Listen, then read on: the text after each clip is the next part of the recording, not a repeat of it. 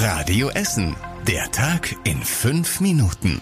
Die Nachrichten aus Essen am 31. März mit Anna Bartel. Guten Tag. Die Ferien starten und damit auch wieder viele Baustellen auf den Autobahnen und bei der Bahn. Außerdem müssen sich Apothekerinnen und Apotheker ganz schön viel anhören und Pflanzen machen Geräusche, wenn sie im Stress sind.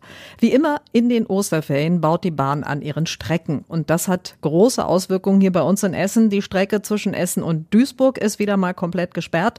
Radio Essen Stadtreporter Kai Fedrau hält überhaupt noch ein Zug am Essen Hauptbahnhof? Hauptbahnhof? Ja, aber da wird es echt deutlich ruhiger. Sehr viel wird umgeleitet oder fällt komplett aus, zum Beispiel der Fernverkehr.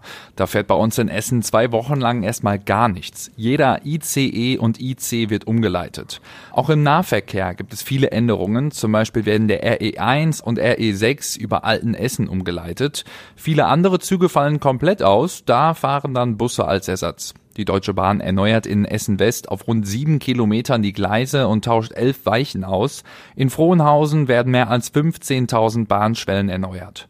Was bei uns in Essen im Einzelnen ausfällt und umgeleitet wird, lest ihr auch auf radioessen.de. Das ist kaum zu glauben, aber das erleben gerade Apothekerinnen und Apotheker in ihrem Alltag. Fehlende Medikamente sorgen für Frust bei den Kundinnen und Kunden. Dafür hat Janette Olgemöller durchaus Verständnis. Sie leitet die Schwanenbusch Apotheke in Huttrop und als sie dort Notdienst, also Nachtdienst hatte, da wurde sie richtig heftig beschimpft. Das erzählt sie im Radio Essen Interview es ist natürlich einfach traurig. Ne? Wir geben im Moment wirklich alles. Wir stellen selber her, wir telefonieren täglich mit den Herstellern, wir schließen uns mit den Ärzten kurz.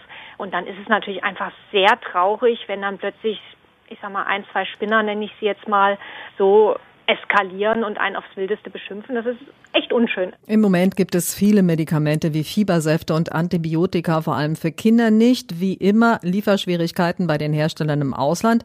Deshalb wäre es besser, wenn in Deutschland wieder mehr Medikamente hergestellt würden, meint die Apothekerin.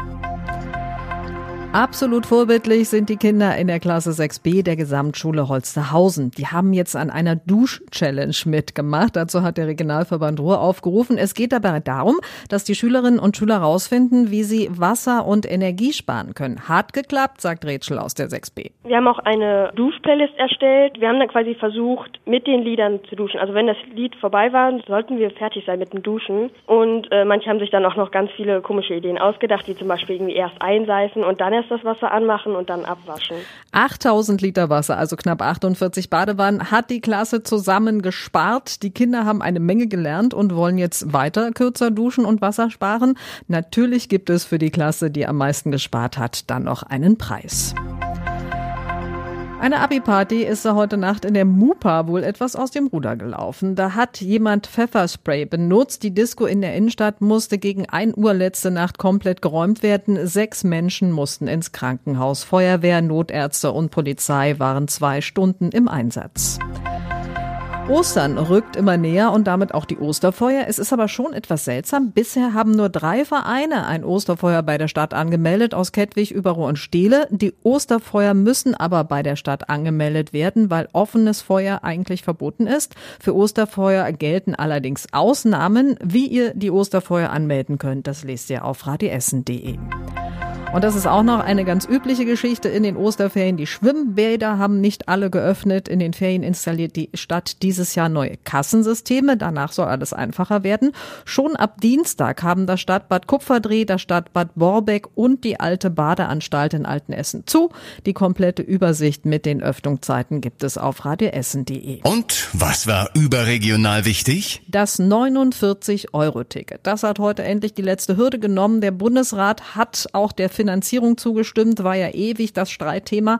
Und damit kann jeder jetzt mit dem 49-Euro-Ticket ab dem 1. Mai den Nahverkehr in ganz Deutschland nutzen. Das Ticket geht ab Montag in den Verkauf. Ihr könnt es über diverse Apps oder eben bei der Ruhrbahn kaufen. Die hat sogar ihr ehemaliges Kundencenter am Berliner Platz ab Montag 10 Uhr deshalb wieder geöffnet. Und zum Schluss der Blick aufs Wetter.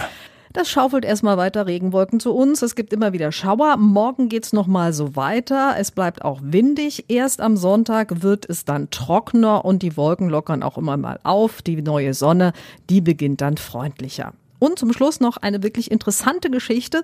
Pflanzen machen Geräusche, wenn sie im Stress sind. Das hier sind Tomaten. Also so schreien Tomaten, wenn sie zum Beispiel nicht genügend Wasser kriegen. Klingt, als wären sie ziemlich sauer. Ich wünsche euch jetzt aber ein schönes und entspanntes Wochenende. Das war der Tag in fünf Minuten. Diesen und alle weiteren Radio Essen Podcasts findet ihr auf radioessen.de und überall da, wo es Podcasts gibt.